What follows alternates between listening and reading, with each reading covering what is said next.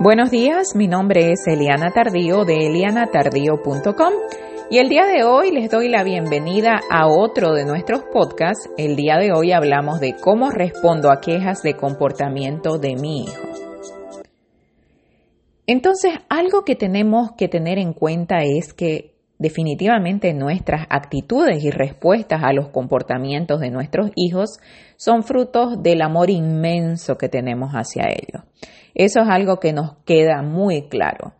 Lo que es a veces difícil de conseguir es alcanzar esa objetividad que nos va a permitir corregir adecuadamente y educar sobre todas las cosas para entender que el amor ni justifica ni castiga, el amor educa. Usualmente cuando se recibe una queja por parte de la escuela, nos toma siempre desprevenidos porque todos queremos que nuestros hijos sean perfectos y lo que pasa es que inmediatamente nos rehusamos a pensar que el niño puede haber cometido un error porque tenemos la tendencia a creer de que el niño es un angelito, de que probablemente si algo pasó es porque la gente lo odia, porque la maestra no lo quiere, porque el compañero eh, lo está mirando mal, etcétera. El otro extremo sucede cuando como padres, sin siquiera darle a nuestro hijo la oportunidad de explicarse, inmediatamente culpamos al estudiante y esperamos que llegue a casa para castigarlo, porque nos hizo pasar vergüenza, nos hizo quedar mal, etcétera, etcétera. Entonces, en ese caso, estamos actuando en respuesta al mundo y estamos olvidando que nuestro hijo tiene derechos, así como tiene responsabilidades. ¿Cómo deberíamos actuar los padres? ¿Cuál sería la manera correcta de responder a una queja de comportamiento con respecto a nuestro hijo? Son cuatro puntos. El primero, tenemos que pedir un informe de lo sucedido, lo que significa que vamos a investigar. ¿Qué queremos saber?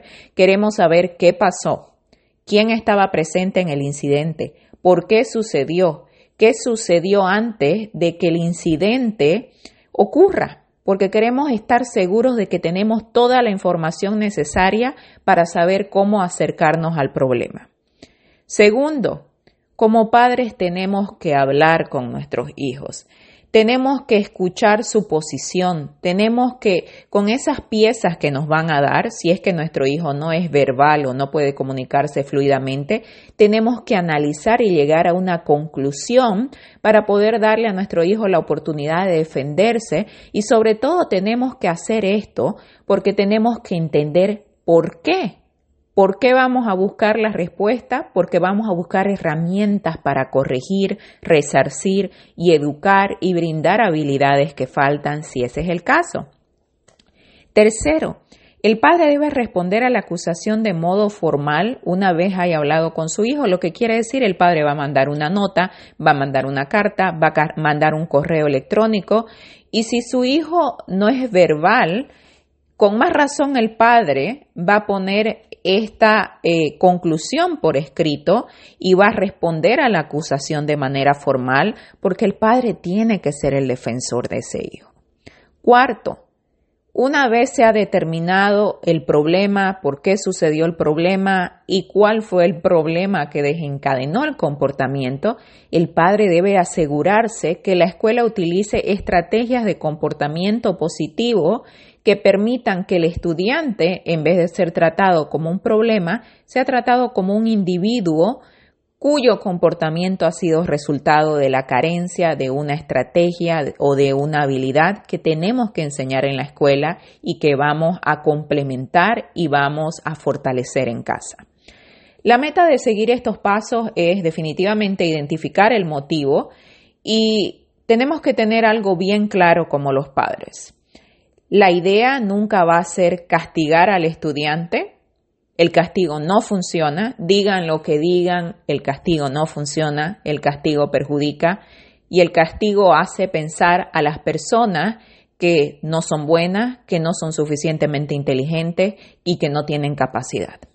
La meta de determinar el comportamiento es educar, traer herramientas y construir a nuestros hijos para que se sientan útiles, se sientan capaces y crezcan para ser la mejor persona que pueden ser. Esto los padres tienen que entenderlo, adoptarlo, asumirlo y utilizarlo como una línea permanente para poder defender a sus hijos de manera constante, de la manera más adecuada, que no es negando que su hijo puede cometer un error, sino todo lo contrario, aceptando que lo va a cometer porque es un ser humano, pero exigiendo que se le den las herramientas educativas para poder superar este inconveniente.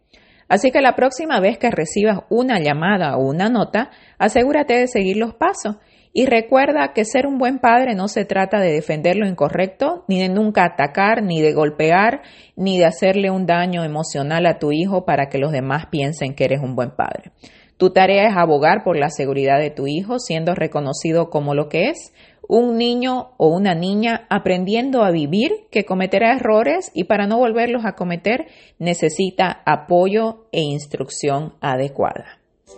Gracias por habernos acompañado. No se olviden que estamos disponibles en elianatardío.com y en los medios sociales en Eliana Tardío en Instagram y Eliana Tardío H en Facebook. Que tengan un maravilloso día.